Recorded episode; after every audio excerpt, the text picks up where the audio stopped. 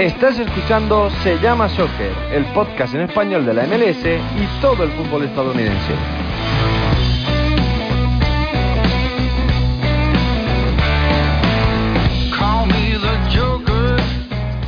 Hola, ¿qué tal? ¿Cómo están? Les mando un saludo a todos los que nos escuchan. Bienvenidos de nuevo a Se llama Soccer, vuestro podcast referencia del fútbol estadounidense y que vuelve por dos semanas de ausencia por todos los contratiempos que está generando esto del coronavirus en cualquier aspecto de nuestras vidas y cómo está afectando también en Estados Unidos.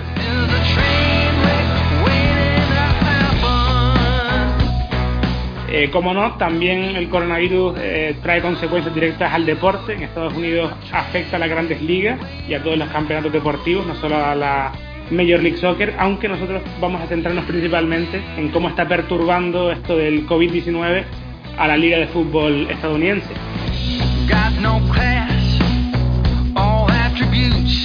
Tenemos esta semana mucho contenido, el coronavirus ocupa una parte importante, hablando de cancelaciones, de la situación global de la liga y demás, pero también toca repasar un poco cómo quedó la MLS después de aquella segunda jornada, eh, que hoy miramos desde la lejanía, y tenemos también preparada una entrevista con Santi Moar, jugador de los Phoenix Rising, aprovechando que comenzó la USL, aunque también se ha suspendido. Eh, para finalizar, haremos un breve repaso a los cuartos de final de la Conca Champions que se quedaron entre medias.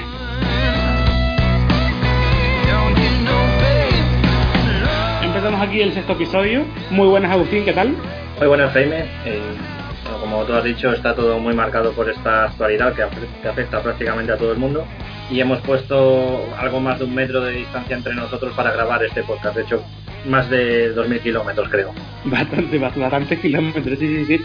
Eh, te iba a decir, ¿cómo estás afrontando tú estas semanas? Porque yo lo estoy pasando muy aburrido. Pues yo la verdad es que hasta ahora he tenido poco tiempo para aburrirme. Eh, afortunadamente en el trabajo no se me ha notado mucho. Eh, sigo seguimos trabajando bastante en la página de, Eurosport y la verdad es que hasta el momento pues entre cosas que tenía pendientes y el, y el día a día yo creo que es a partir de esta semana o a principios de la que viene cuando ya voy a empezar a notar que estamos clausurados.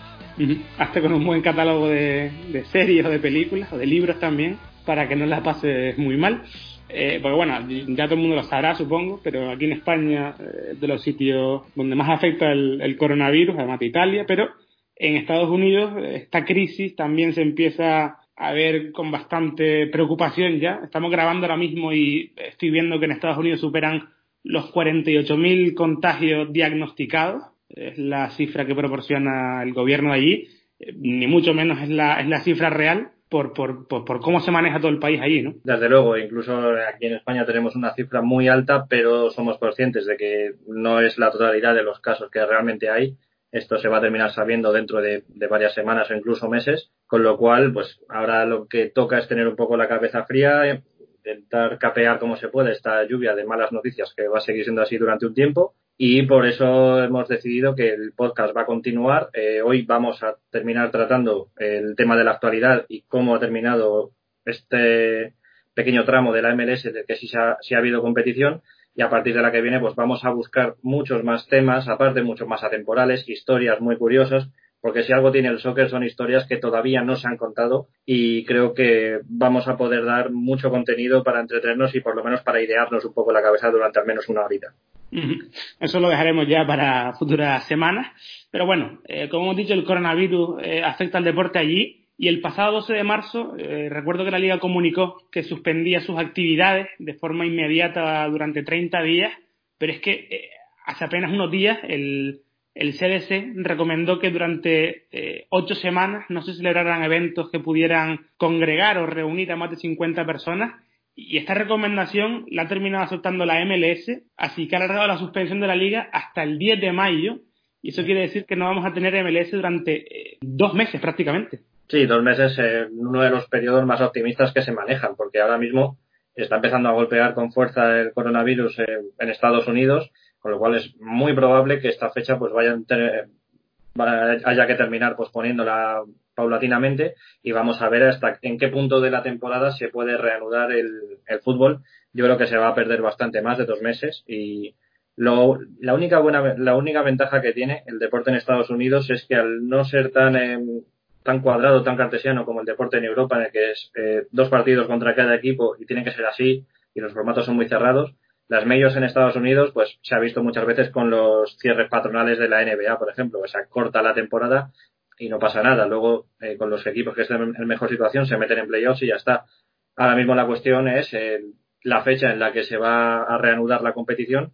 Yo creo que el 10 de mayo sigue siendo una fecha bastante temprana, así que dentro de poco imagino que seguirá habiendo eh, algún tipo de anuncio por parte de la Major League Soccer y de Don Garber diciendo que se va un poquito más lejos. Sí, quizá yo incluso diría que hasta mediados de junio no veremos todavía partidos de la MLS y lo que decía sobre el formato eh, es lo que a mí mm, en cierto modo me preocupa. No sé cómo va a adecuar la MLS eh, su calendario futbolístico y me parece que en cierto modo es un problema porque ahora que se han perdido, bueno, o, que se van a perder por lo menos 10 partidos, eh, quiero saber cómo van a completar esas 34 jornadas de la temporada regular si es que quieren completar la temporada entera. En ese caso tendrían que reubicar esos 10 partidos que se van a perder, si no son más, eh, con fechas entre semanas. Si se apuesta por esa versión, lo más probable es que la temporada se alargue al mes de diciembre, como ya se dice en muchos sitios, para no congestionar tanto el calendario, con lo cual la MLS Cup volvería a, diciembre como años pasados y luego, bajo estas condiciones, hay que ver lo que va a ocurrir con la US Open Cup, porque si la MLS añade muchos partidos entre semana, la Copa pierde fechas eh, de, sus rondas y sobre todo porque habría que recuperar también la Conca Champions. Eh, yo creo que lo más normal o lo, que sería mejor es que a raíz de esto del coronavirus la MLS acortase la temporada. O hacen solo partidos entre eh, su propia conferencia, 24 partidos más playoffs, y se ahorrasen tantas fechas para dejar hueco otras competiciones. Sí, es probable que lo terminen acortando y yo creo que al final lo más práctico será eh, retomar la competición desde la fecha en la que se pueda volver a jugar. O sea, no, no tener en cuenta estos partidos que ahora mismo se están suspendiendo, la lista del fin de semana pasado, el, el que viene, el de la semana siguiente, sino simplemente si se vuelve, pongamos una fecha el 15 de julio, pues los partidos que estuvieran programados a partir del 15 de julio, ahí se juegan. Que por el camino se pierda algún clásico o alguna cosa por el estilo, pues, bueno, se ha perdido y simplemente retomar desde ahí y vamos a ver eh, cuántos partidos va a tener la temporada. Luego el tema de la Conca Champions, al, al no estar tan congestionada la CONCACAF en comparación con la UEFA o con la Comebol, imagino que sí le podrán hacer algún hueco por algún lado. Luego está por ver eh, lo que tú has dicho, eh, competiciones secundarias. US Open Cup, Leagues Cup, Campeones Cup, dónde se van a meter, si se van a dejar desiertas o se aplazan hasta el año que viene. Pero bueno, yo creo que es bastante más sencillo en el tema de Estados Unidos, por lo que he dicho antes, con el tema de la NBA. Se acortan las temporadas y ya está, al fin y al cabo son asimétricas. Y este año ya había partidos en los que había equipos que no se iban a cruzar, con lo cual eh, se va a ampliar un poquito más esa casuística y a partir de ahí, pues intentar ver cómo se cuadra todo con los playoffs. Y otro tema también es eh, si van a hacer nuevas pretemporadas los equipos o no. Porque es verdad que la MLS eh, ya prorrogó los entrenamientos presenciales hasta el 27 de marzo, aunque eh, los jugadores... Claro, claro, o sea, si la situación acaba siendo más grave de lo que es en Estados Unidos, como se presupone que va a ser, eso se va a volver a alargar. los jugadores van a volver el 11 de mayo o el 1 de junio, cuando sea, sin hacer una pretemporada. Sí, eh, aquí he estado leyendo algunas entrevistas a miembros de cuerpos técnicos, entrenadores, en el caso de, de Julen Lopetegui en Sevilla, los que decían que, no nos engañemos, que cuando se pueda volver a jugar no es que pongas ya directamente a los jugadores a saltar al campo y ya está. Se necesita un mes de, pretemporada para que, para que tengan un cierto ritmo, para que puedan aguantar 90 minutos, porque no puedes meter simplemente a los deportistas a hacerlo, porque al final los estás poniendo ya no solo en riesgo de cómo esté la situación con el virus, sino también de riesgos de lesiones musculares por falta de preparación. Entonces eso también hay que tenerlo en cuenta. Y no sé si, bueno, hay, gente también, he leído yo en Twitter, que eh, da como opción que la MLS a raíz de esto se aproveche y establezca el calendario europeo. Yo no veo nada posible. Mm, pues es lo de siempre. El tema de la climatología jugaría mucho eh, y la verdad es que sería una opción porque al fin y al cabo si es verdad que la NFL se sigue jugando durante los meses de, invierno, pero de ahí a que sea algo factible, pues no lo sé. Eso ya tendría que verlo Don Carver. Imagino que ahora mismo no quiero estar en su lugar, igual que no quiero estar en el lugar de ninguno de los políticos que están ahora mismo al frente con esto, porque la situación es totalmente anómala y tiene que dar muchísimos quebraderos de cabeza.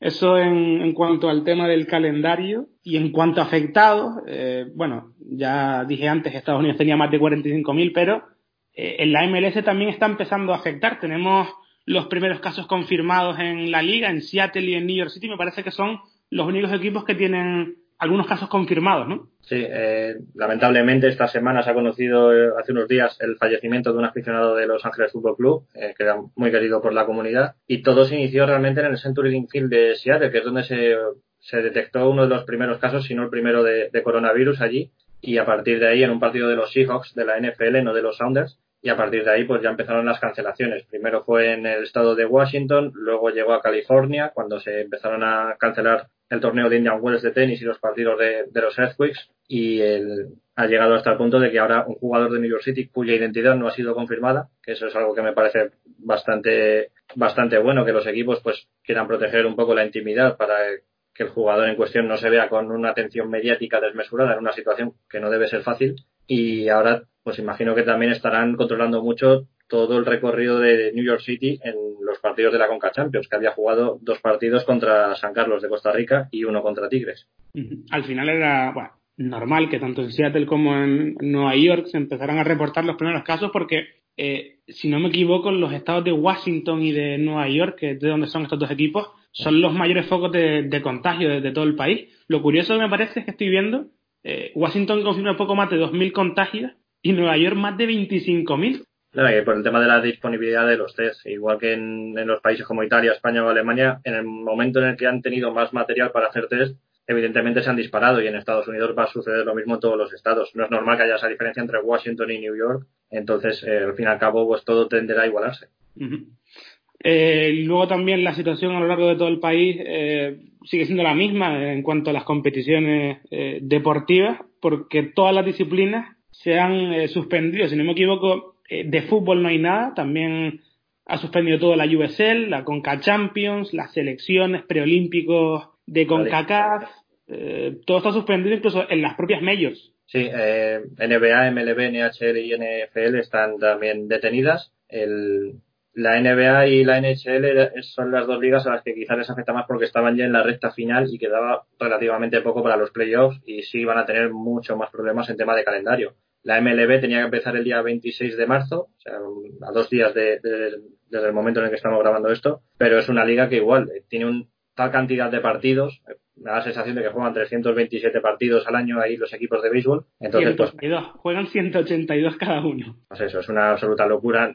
No sé si habrá alguien capaz de seguirlo todo, pero imagino que harán el corte y en el momento en el que se pueda volver a jugar, pues se, jugará desde ahí y listo. Y la NFL que ya había terminado. Lo único que estoy viendo que no ha parado es el evento de WrestleMania de la WWE, la, eh, bueno, la competición esa deportiva entre comillas, porque es lucha libre, pero parece más un espectáculo. Es lo único que no ha parado y me parece contraproducente porque, contra, mm, reúne a mucha gente en un estadio para ver eso y si todavía no se ha suspendido, eh, debería suspenderse ya. Sí, no, no conocía el caso de la WWE, pero sí había visto que la UFC, la compañía de artes marciales mixtas, tenía una gran pelea de Javib Nurmagomedov y, y otro luchador que ahora mismo no conozco porque no manejo mucho el tema, y la van a hacer en el propio complejo que tiene la UFC a puerta cerrada para retransmitirlo por streaming y creo que son los dos únicos casos de deportes que se mantienen allí en Estados Unidos. Sí, porque ha parado todo, ha parado también la NSA, las competiciones de la NASCAR y la IndyCar, todo. Bueno, ojalá que todo se normalice pronto y que volvamos a, disfrutar del deporte, que es lo que nos mueve, pero eh, mientras tanto vamos a actualizar eh, el estado en el que se quedó la MLS, cómo dejamos la liga antes de este parón por culpa del coronavirus y Kansas City es líder. El equipo de Peter Verme sumó dos victorias antes del parón en los dos partidos que se disputaron y es líder en la clasificación acumulada de las dos conferencias ahora mismo. Ya era un equipo que tenía ganas de redimirse después de la mala temporada anterior en la que no gestionó del todo bien la, duplicación de competiciones con la Champions y con la temporada regular. Y este año sí se nota que el equipo de Peter Vermes está muy concentrado y con ganas de recuperar el tiempo perdido. Y eso se nota, se nota que salen a los partidos con una determinación que los vuelve a situar otra vez como lo que son, uno de los eh, equipos más trabajados y, más a tener en cuenta dentro de la MLS. Están funcionando bien los fichajes y sobre todo Alan Pulido. Un fichaje que para mí es una sorpresa porque era un poco reacio a pensar que iba a tener un rendimiento inmediato allí. Eh, y luego igualadas a puntos con Kansas, están ahora mismo eh, Atlanta United, Minnesota y Colorado Rapids. Y lo de Minnesota para mí eh, tiene doble mérito, porque las dos victorias que consiguió fueron fuera de casa, no es líder por esa diferencia de goles. Y algo curioso que recuerdo del partido que ganaron contra el San José por 5-2 es que en la retransmisión del partido, cuando marcó Luis Amarilla, el comentarista dijo, bueno, ya solo faltan 23 goles eh, para que marque él y llegue a, los 25, en señal de que, oye, hay mucha confianza en que este señor haga un año muy productivo a nivel de cifras goleadoras con Adrian Heath.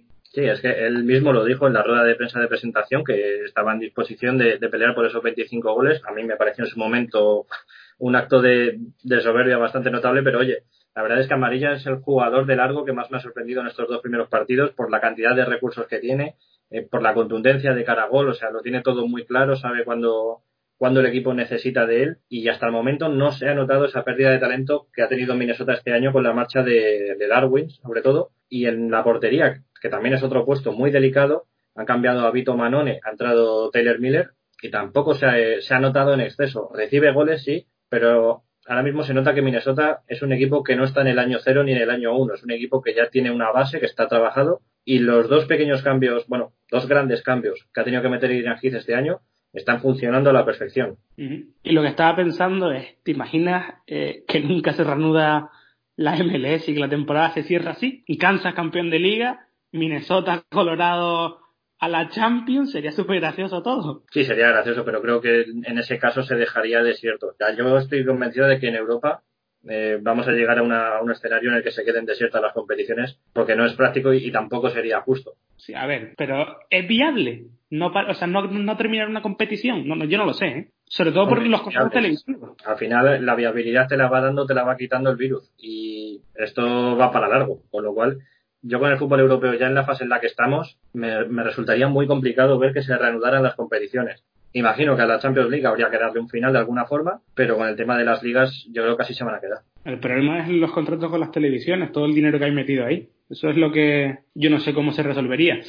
Eh, pero bueno, cansa eh, líder mm, y en una situación opuesta totalmente a ellos y a esos otros tres equipos, hay cuatro que han empezado muy mal la temporada eh, son el Inter de Miami, Nashville, Cincinnati y New York City, eh, los dos equipos de expansión de este año, el del año pasado y uno ya veterano como eh, el de Nueva York. Y francamente creo que en este inicio de temporada la clasificación no hace mucha justicia con ellos porque yo he visto a todos competir muy bien, especialmente me sorprendió Nashville, y han incluso merecido ganar o puntuar en algún partido de los dos que jugaron. Sí, es un tema de mala suerte que se haya tenido que detener aquí en la liga. Hay algunos que no están todavía para, para entrar en esa dinámica de ser el colista y, ser un equipo que, tenga que entregar la temporada antes de tiempo, pero sí que responde un poco a, la, a lo que se podía prever en un momento. Cincinnati es un equipo que del año pasado arrastraba muchos problemas y todavía los sigue teniendo con, con el interinato de Joan Damé. Están los dos equipos de expansión, que oye, en cierto modo hay que darles un poquito de cancha, hay que darles más tiempo para que, para que se asienten. Y New York City está compaginando la Champions por primera vez con la temporada regular. No es algo que tenga que ser demasiado fácil, además con un cambio de entrenador. En ese sentido, no me sorprende mucho estos cuatro nombres. Sí que es verdad que luego es posible que la temporada los ubique en otro lugar. Eh, luego algo que no me eh, no me ha gustado nada en todo este tiempo desde que empezó la, la MLS hasta ahora es leer todas las críticas que hay contra Chicharito por cómo ha empezado el año. Eh, hay por ahí circulando incluso una imagen, una infografía que dice partidos de NBA a los que hay Chicharito 3, programas de televisión 2, partidos de NHL 1, goles en la MLS 0.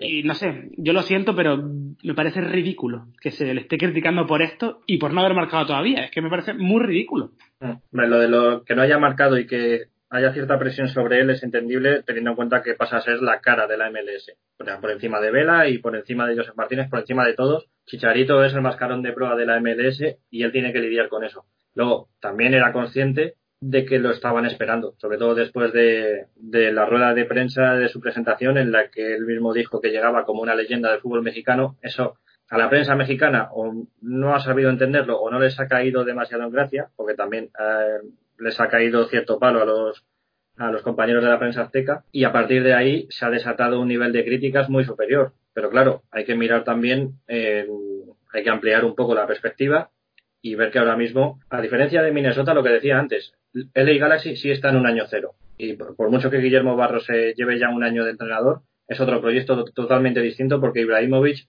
lo, lo hacía girar todo a su alrededor y era una persona que condiciona mucho el equipo en el que está, igual que lo condiciona Ronaldo en el Real Madrid o en la Juventus, o Messi en el Barcelona o en la selección argentina. En el momento en el que algo no funciona, eh, es el único recurso. Por eso muchas veces eh, se echaba en falta que hubiera jugadores que asumieran el liderato y eso es lo que tiene que hacer ahora el Galaxy. Tiene que buscar sus líderes sobre el terreno de juego y no tiene que ser solo Chicharito, tienen que ser el resto de compañeros y también hay que buscar un sistema de juego que les vaya bien a todos. Esto también llevará meses, por supuesto. Claro, claro, es que no me parece que ni mucho menos esté justificado que todas las críticas vayan eh, centradas en, en Chicharito. Yo incluso leía gente diciendo eh, que si debe centrarse más en, en el fútbol, que tiene que ser más profesional y dejar de crearse una vida del espectáculo, no sé, yo no entiendo a la gente, de verdad. O sea, no, pero esto pasa con todo. A Vela también le dicen, céntrate más en el fútbol. Bueno, está centrado en el fútbol. Ahora está centrado en el fútbol. Ya, pero es que le gusta el baloncesto. Bueno, ¿qué quieres? ¿Qué quieres? Que haga Vela. Claro, y, es que además, o sea, recordemos, solo lleva dos partidos en la MLS hasta que se suspendió la competición.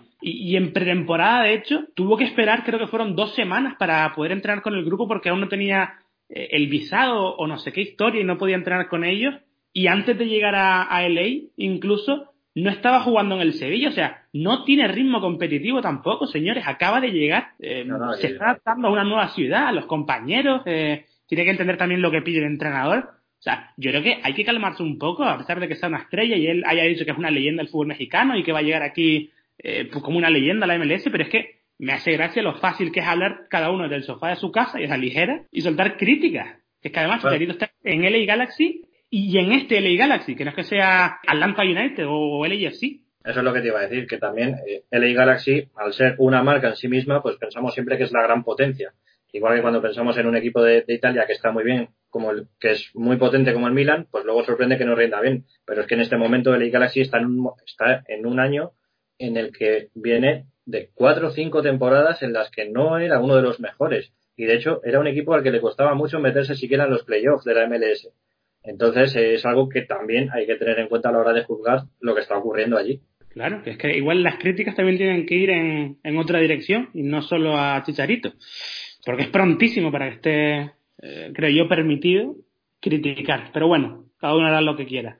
Eh, aún así, eh, creo que sí podemos decir que ahora mismo, eh, aunque sea muy pronto, hay dos futbolistas que, eh, cuyo impacto en la liga está siendo muy fuerte y eh, están directamente rompiéndola.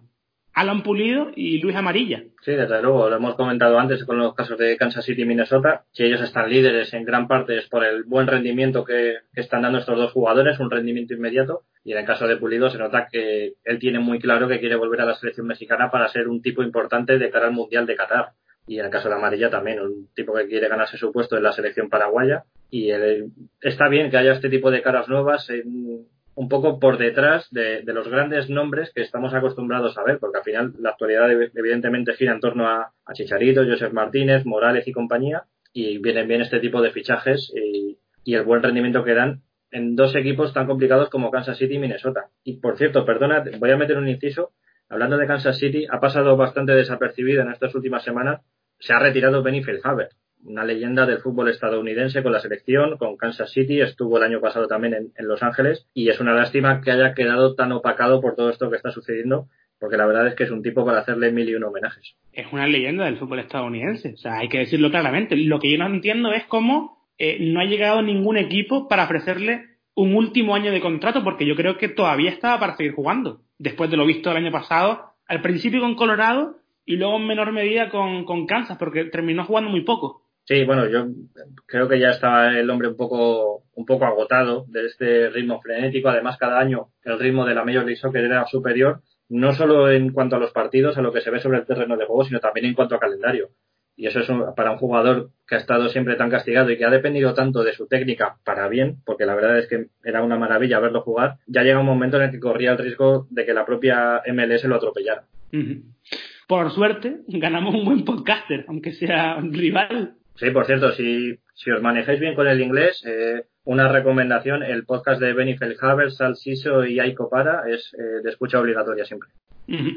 Eh, bueno, y ahora que estamos hablando de, de nombres propios, vamos a aprovechar a dejarlo con la charla que tuviste tú, Agustín, hace unas semanas con Santi Moar, el que es nuevo jugador de Phoenix Rising, porque justo acababa de empezar la temporada 2020 de la USL, en la Championship, y la teníamos preparada, pero no la llegamos a poner. No la llegamos a poner, se grabó hace un par de semanas, justo antes de que comenzara la, la temporada, y estaba de hecho Santi Moar lesionado, pero bueno, explica un poco cuáles eran sus expectativas. Ha sido uno de los fichajes más sonados dentro de la USL, por lo bien que lo hizo el año pasado en New Mexico United, y es un jugador al que aquí siempre hemos tenido una gran estima y merece la pena escucharlo. Otro de los focos de atención de este fin de semana va a ser el, ha sido el inicio de la USL, la segunda categoría del fútbol estadounidense, la que volvemos a tener eh, varios representantes españoles y contamos con uno de los que ha sido protagonista de este último mercado. Al terminar la anterior temporada cambió los colores de New Mexico United por los de Phoenix Racing, uno de los grandes candidatos al título. Tenemos aquí en Se llama Soccer un año más a Santi Moar. ¿Cómo estás, Santi? Hola, muy buenas, ¿qué tal? Un placer estar con vosotros. Bueno, nos ha sorprendido mucho porque el año pasado fuiste una de las eh, grandes revelaciones de la liga, mostraste un gran nivel en New Mexico United y este año ha sido uno de los grandes fichajes de, un equipo al que le faltaba muy poquito por mejorar como fue Phoenix Racing. Entonces nos ha sorprendido bastante. Cuéntanos un poco cómo se gestó este fichaje, cómo entraron en contacto contigo. Bueno, pues a ambos clubes eh, me sorprendió bastante que, que Rick Chance, el entrenador de aquí de Phoenix Rising, se pusiera en contacto conmigo porque, como tú has dicho, Phoenix Rising ha hecho una temporada increíble el año pasado y, que, se, que se pusiera para que yo formase parte del grupo el año siguiente. Para mí fue un honor recibir esa llamada y, claro, eh, a todo jugador cuando un equipo mejor de, se, muestra interesado, pues eh, por supuesto que, que intenté que, que, pasara la transferencia y al final, pues mira, aquí estoy. ¿Cómo terminó todo con New Mexico United? ¿Cómo fue la, la salida del equipo? Eh, ¿Tú hablaste con ellos, dijiste que necesitabas un paso más o cómo se dio? Claro, ha sido así. Yo estaba muy feliz en New Mexico. La verdad es que ha sido un equipo que me ha tratado estupendamente desde el principio hasta el final. Y la verdad es que yo necesitaba un, un reto más, ¿no? Y, y veniendo, veniendo aquí a Phoenix, donde la, la, la, competitividad dentro del grupo es enorme, creo que es, es lo que necesitaba para seguir mejorando como futbolista y para seguir creciendo. Mm. Y la verdad es que no ha sido nada fácil dejar a New Mexico porque tiene un grupo y un, un bueno, una organización bastante buena, pero, pero ellos entendieron que yo necesitaba un paso adelante y, y nada, al final pues hemos acabado con buenos términos y, y todos felices. Has comentado hace un momento que Rick Sands se puso en contacto contigo, el entrenador de los Racing. ¿Qué es lo que él te pide dentro de un equipo que funciona tan bien y que está ya prácticamente hecho desde el año anterior? ¿Qué es lo que tú le puedes aportar que no tenía el año anterior? Bueno, yo creo que aportar, eh, ¿cómo se dice?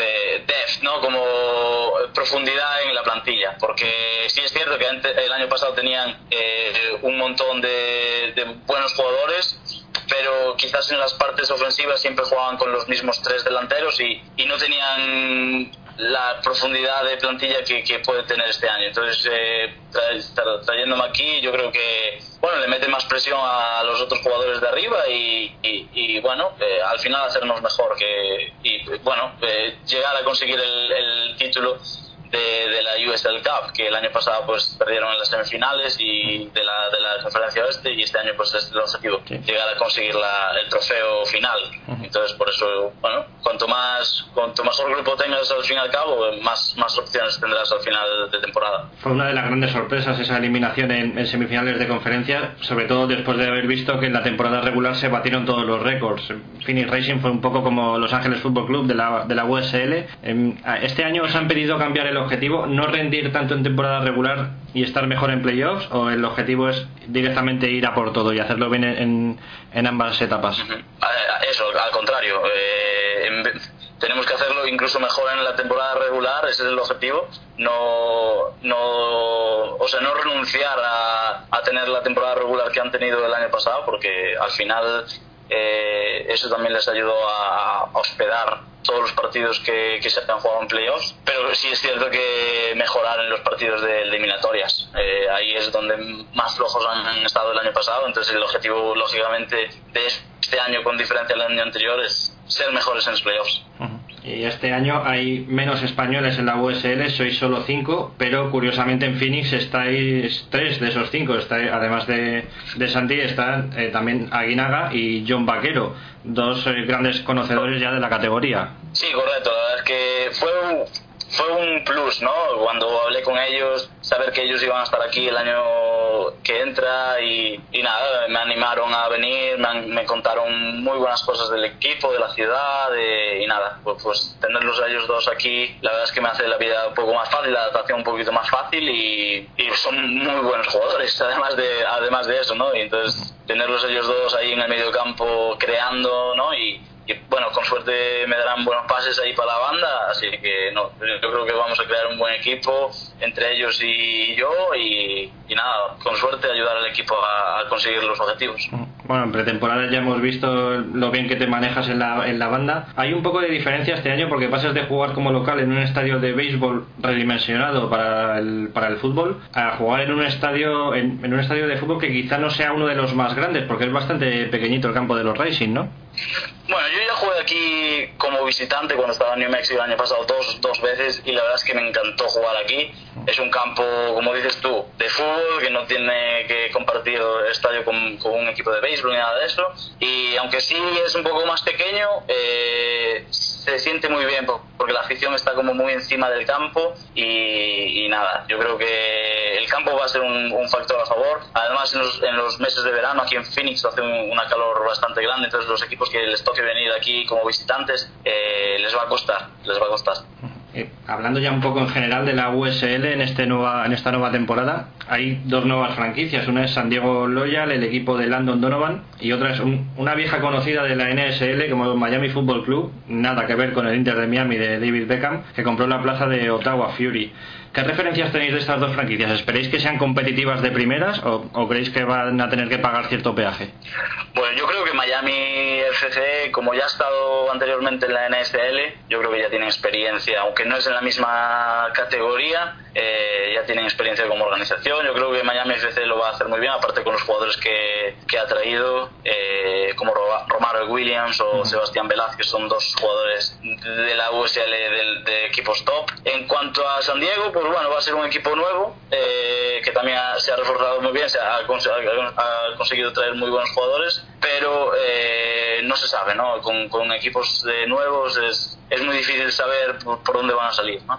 Y una de las, eh, no novedades de esta temporada, sino en años venideros, el presidente de la USL ha comentado que está valorando la posibilidad de que sea una liga abierta en cuanto a ascensos y descensos, no con la MLS, pero sí con la USL League One y con la League Two. ¿Esto vosotros lo veis como algo positivo que puede desarrollar el fútbol o mm, como una medida que tampoco cambia demasiado? Bueno, yo creo que puede va a beneficiar, sin duda, porque sobre todo los equipos, si tú estás abajo en, una, en la categoría, si estás abajo, te va a meter muchísima más presión, ¿no? Eh, para ganar partidos. Sin embargo, en las últimas temporadas lo que he visto es que los equipos que, que están abajo, pues dicen, como no podemos luchar por playoffs, ya no pasa nada, ¿no? Y no, no descienden tampoco. Entonces, yo creo que le va a venir bien a la categoría y, y al fútbol en el, en el país en general. Al final es lo que necesitas, un poquito de, presión, un poquito de, de bueno, eso. Eh, que, que, se, que, se, que poner, poner en el juego más que, más que partidos, sino, tu, sino tus, tus contratos, ¿no? Sí, porque en, la MLS se puede llegar a pensar que los equipos proclasificados pueden tener luego una ventaja en el Superdraft, pero en la USL no hay ningún tipo de incentivo para los que quedan últimos, ¿no? No, no, no, la verdad es que no. Eh, no hay ningún tipo de incentivo y, la mayoría de los años los últimos son siempre los mismos, o sea que yo creo que estaría bien, pues mira, si se van a una liga inferior, eh, al final beneficiaría a todos. Bueno, pues a grandes rasgos estas son las grandes novedades de este año en la USL. Eh, se va a ver en próximos años, a partir de 2021, en principio, los ascensos y descensos, pero sobre todo a partir de este año, a partir de este mismo fin de semana, ya vamos a poder ver en YouTube los partidos de Phoenix Racing con Aguinaga, Vaquero y Santi Moar desde la banda izquierda, generando mucho peligro, con lo cual desde Se llama Soccer os invitamos a todos a que sigáis muy de cerca la aventura de este equipo y de este del nuevo hogar de Santi Moar, al que por supuesto agradecemos que se haya haya prestado una vez más a estar con nosotros. Claro que sí, muchísimas gracias a vosotros y, por seguir ahí informando pues a la gente de España, ¿no? del fútbol americano, no del fútbol americano, sino del, del, soccer americano. Eso es, ahí seguiremos. Muchísimas gracias, Santi Moar. Mucha suerte en esta temporada. Muchas gracias. Vive toda la MLS en Se llama Soccer.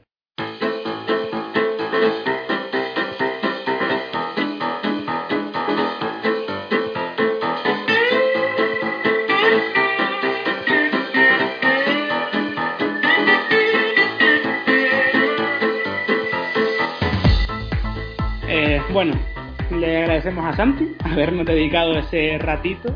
En la entrevista, ya saben, la teníamos preparada para incluirla una especie de previa o guía de la USL, pero se complicó la cosa. En cualquier caso, aquí la hemos rescatado, eh, no vamos a desaprovechar nada. Y para terminar con esto de la USL, eh, comentar un poquito, si te parece, sobre esta nueva temporada. Eh, justo empezando por los favoritos, podemos decir que estos Phoenix Rising vuelven a ser candidatos al, al título. Es verdad que han perdido una figura muy importante como era Young, que se fue a Atlanta United, pero se refuerzan muy bien con eh, Moar, han mantenido jugadores clave como Asante y John Vaquero, y bueno, los playoffs son un poco una lotería, dicho mal y pronto, y ahí no sabemos lo que puede pasar, pero durante el año regular este equipo eh, tiene que dominar su conferencia sí o sí, o sea, están construidos para eso. Sí, para mí es el ejemplo perfecto, es el símil de Los Ángeles Fútbol Club en la USL, un equipo que realmente tiene la mejor plantilla, domina la temporada regular, otra vez es candidato para volver a hacerlo y luego pues entramos en el playoffs, en los playoffs que ya sabemos que es esa lotería, el año pasado no tuvieron suerte y este año pues el objetivo es ese, es ir con muchas más armas a por ese título y vamos a ver si lo consigue el equipo de Rick Sands que para mí es el principal candidato. ¿No ves quizá eh, que hay alguna sorpresa? O sea, Quiero decir, eh, hay que tener en cuenta, creo yo, al vigente campeón, a los Monarchs, el filial de Real Salt Lake, a Louisville City, que perdió la final el año pasado, en lo que hubiera sido su tercer título consecutivo. Eh, también, bueno, hay equipos, estoy viendo como el Paso Locomotive, eh, Sacramento Republic, que va a ser futura expansión de la MLS, o, bueno, los míticos Roadies, que suelen estar muy arriba siempre en el este. Sí, bueno, en el momento en el que se ha terminado la, la competición es gracioso porque el equipo que está líder en las dos, las dos conferencias es San Diego Loyal, el equipo de Landon Donovan, propietario y entrenador, al más puro estilo jeque intervencionista de, Oriente Medio. Y luego también hay equipos, hay que tener en cuenta, Austin Ball está bastante bien, es el otro equipo que se creó un poquito después que Austin Football Club y se metió ahí rápidamente en la USL, el final de los Timbers, a mí siempre me llama bastante la atención. Y quiero ver mucho en el momento en el que se reanude la competición, a Miami Football Club, el equipo que en su momento estuvo en la NASL y este año se ha vuelto a reenganchar después de unas temporadas entre la tercera y la cuarta división del fútbol estadounidense. El mítico equipo de Ricardo Silva, el hombre que quería eh, establecer los ascensos y descensos entre la Major League Soccer y el resto de, la pirámide, ofreciendo un contratazo ¿eh? de 4.000 millones de dólares. Es una pasada. Sí, aquello era una, una absoluta locura. Incluso miras la plantilla y ves a, gente reconocible. Tiene de centrales a Hassan Endam, que el año pasado tuvo algún minuto que otro con los Red Bulls, y Loren Solum eh, estuvo en. Llega procedente de Minnesota, eh, pero en su momento también estuvo en los Timbers. No, al final es una liga interesante. incluso, entonces una cosa, creo que deberíamos eh, prestarle más atención y darle oportunidades a esta liga porque es muy entretenida. Yo incluso el otro día, eh, evidentemente estaba aburrido, no tenía nada que hacer, me vi el debut de Donovan como entrenador de San Diego contra eh, Las Vegas, que entrena por cierto también Eric Wainalda, eh, otra leyenda de Estados Unidos. Y es una liga súper divertida, con partidos muy entretenidos, desde mucho ritmo, muchos goles. Evidentemente el, nivel es el que es en general, salvo los equipos más grandes de la competición, pero es muy divertida y creo que habría que darle alguna oportunidad, darnos un saltito de vez en cuando a, esa segunda división porque eh, también podemos llegar a ver jugadores que podrían dar el salto a la propia MLS. Sí, sí, hay muchos jugadores que han bajado de la MLS para mantener la competitividad ahí en la USL y hay jugadores que viceversa pueden dar un gran salto y sí es verdad, debemos prestar un poquito más de atención y seguro que encontraremos también muchas historias muy divertidas de, contar de, la USL. Y quería preguntarte cómo ves a Donovan como entrenador. ¿Tiene hechuras o es una figura que está ahí por, por lo que está? Yo de momento, eh, el otro día que vi a San Diego, vi solo un partido. Eh, ellos tienen la suerte de que han jugado dos, por eso están líderes, pero no vi gran cosa del equipo. ¿eh? La verdad que no. fue un partido muy abierto, con oportunidades para todos, pero creo que hay que seguir viéndole para hacernos una idea eh, y un mapa claro de, qué tipo de entrenador es, cómo quiere que jueguen sus equipos y si está capacitado o no para dar el salto algún día a la Major League Soccer, que no sé, no creo, ¿eh? sobre todo también porque el tipo está involucrado con la USL hasta el punto de ser propietario del propio equipo. Sí, sí, claro, por eso. Eh, no sé si él, él, tiene conocimiento suficiente para ser entrenador de un equipo competitivo o simplemente como es el dueño dice me pongo yo y aquí que me echen de, echarme a dormir un ratito. Por eso, por eso, eso hay que verlo. No creo que se dedique mucho a los banquillos. Supongo que habrás que querido probar la experiencia esta, pero imagino que dentro de poco el equipo apostará por un entrenador de verdad. Eh, bueno, para ir ya cerrando eh, con el programa, vamos a terminar con la Conca Champions, que también nos quedó pendiente actualizarla cuando paramos por, por esto del coronavirus. Eh, de los cuartos de final, se resolvieron tres partidos de ida en los que la MLS estaba involucrada. en el Montreal Olimpia hubo sorpresa, perdió el equipo de Henry 1-2. En el América Atlanta los mexicanos barrieron a los de por 3-0. En el New York City Tigres hubo derrota de la MLS también, esta vez por 0-1. Y el que quedó suspendido fue el de Los Ángeles contra Cruz Azul. Sí, ese partido pues queda todavía toda la eliminatoria y yo estuve pendiente del partido entre New York City y Tigres y la verdad es que fue una lástima porque fue un partido abierto. New York City llevó la iniciativa durante gran parte del partido. Volvía a jugar en Harrison, en Nueva Jersey. Había muchísima afición además animando a Tigres, lo cual nada de jugar como local en absoluto. Y fue una lástima que se llevaran un gol al final, porque además queda muy decantada la eliminatoria, porque es un gol a domicilio, un 0-1, es un mazazo psicológico y la verdad es que ahora mismo, después de haber hecho lo más difícil, que para mí la primera fase para la MLS era mucho más complicada que esta, aquí ahora parece que está todo bastante en contra, incluido Montreal, que perdió contra Olimpia, que Olimpia es un equipo que tiene muy claras cuáles son sus armas, igual que Montreal, y supo golpear dos veces fuera de casa. Luego es verdad que los Impact intentaron responder con ese golazo de Taider casi desde el centro del campo, pero se le pone muy complicado al equipo de Thierry Henry, sobre todo porque se ve obligado todavía a jugar con ese 5 5-3-2 o 5-2-3, depende del momento del partido, y por ahí pues eh, es un equipo sobre todo reactivo. Quiero verlo en esa posición de tener que remontar y tener que ir a por, el, a por la eliminatoria, pero lo veo bastante complicado. Eh, yo fíjate, yo creo que Montreal me sigue pareciendo favorito todavía para clasificarse eh, a las semifinales, evidentemente ya con muchas menos opciones, por lo que tiene que arriesgar y sobre todo fuera de casa, pero lo sigo viendo favorito, un pelín. Luego, Atlanta, yo no le daba ninguna opción y ahora menos este equipo ya está completamente eliminado, la Conca Champions, como si no quiere jugar ese partido de vuelta. Y luego eh, habrá que ver cómo llegan Los Ángeles y Cruz Azul, porque yo sí veía favorito a los californianos en su día y creo que ahora, con esta situación de igualdad, de estar parados los dos equipos, me parece que todavía es más favorito que incluso está todo mucho más igualado. Hay más opciones. Sí, sí, y sobre todo porque ya ha tenido la toma de contacto con la Champions, que fue lo más delicado. Ese debut contra León fue muy difícil, el 2-0 fue durísimo y la remontada pues les, ha dado muchísimas alas, sobre todo porque ya saben lo que se van a esperar allí en México y ya saben también cómo reaccionar en el, partido en, casa, cómo afrontarlo al más alto nivel, porque saben que igual eh, Cruz Azul, igual, al igual que León, es un equipo que también está en un buen momento y te puede complicar. Es una eliminatoria muy igualada, de pronóstico incierto, puede pasar cualquiera de los dos pero creo que Los Ángeles es más maduro que hace un par de semanas cuando se enfrentó contra los Panzas Verdes. Y lo que decías de la eh, Atlanta, no lo había nombrado, pero sí, la verdad, tiene muchísimas bajas en defensa y tiene además a Joseph Martínez que se pierde prácticamente todo el año, con lo cual eh, creo que la Champions League ha dejado de ser un objetivo automáticamente.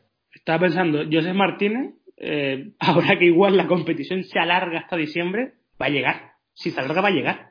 Sí, va a llegar eh, para los playoffs porque además todo el mundo está en la misma situación que él, todo el mundo tiene que entrenar en solitario y Joseph Martínez no tiene que pensar en otra cosa más que en recuperarse. Yo sí creo que va a llegar para el final de temporada, con lo cual ahí el equipo de Frank de Boer sale ganando y evidentemente cuando se vaya a reanudar esto, cuando se reanude, los centrales también van a estar disponibles, ya va a ser otro equipo. Pero de ahí a remontarle un marcador tan abultado a la América es otra movida. No, no, no, y no va a ocurrir. De hecho, eh, la Conca Champions tendrá que jugarse después del verano, porque en verano no se puede porque la Liga Mexicana está completamente parada. Allí eh, no se podría jugar, en la MLC sí, pero eh, se va a tener que jugar después del verano, septiembre por lo menos. Bueno, vamos a ver también cómo reestructurar la Liga MX. En el momento en el que se dé la luz verde, imagino que todo el mundo querrá empezar a jugar cuanto antes para intentar aprovechar ese tirón del aficionado que está deseoso de volver a tener fútbol y creo que eso va a hacer que todo vaya a ser muy precipitado y que vayamos a tener una sobredosis de fútbol en verano. Por suerte también vamos a tener fútbol, pero bueno, ya iremos viendo todo eso cuando ocurra. De momento no hay ninguna fecha, ni siquiera tentativa de saber cuándo vuelve todo. Así que todo eso son suposiciones. Y eh, Agustín, vamos cerrando por aquí esta semana el podcast. Vamos cerrando por aquí.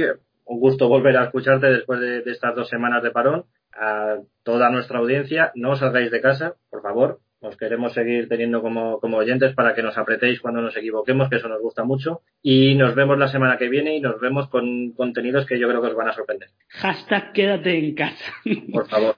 Sí, sí, un saludo. Un saludo, hasta la próxima.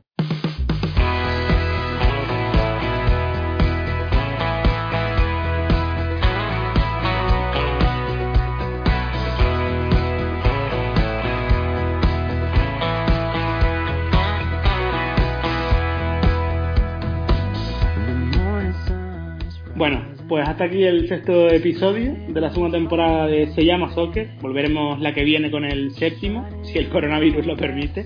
Eh, recordad que estamos en redes sociales, tanto en Twitter como en Instagram, como arroba se llama soccer. Si queréis podéis aprovechar incluso para enviar alguna pregunta en formato de audio de cara al consultorio que haremos, calculo que en un mes, en torno a finales de abril y principios de mayo.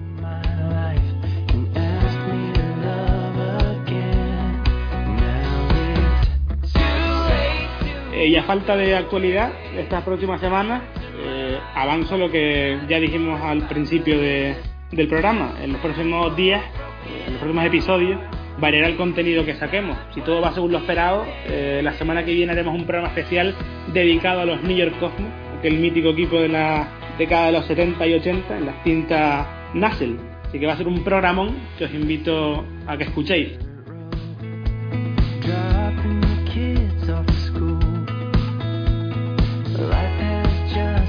Y despidiéndome de todos vosotros, eh, vuelvo a decir que os quedéis en casa en esta cuarentena y que seáis responsables y cumpláis con todas las medidas que se implanten. Dicho esto, un saludo a todos y nos vemos la semana que viene. Chao.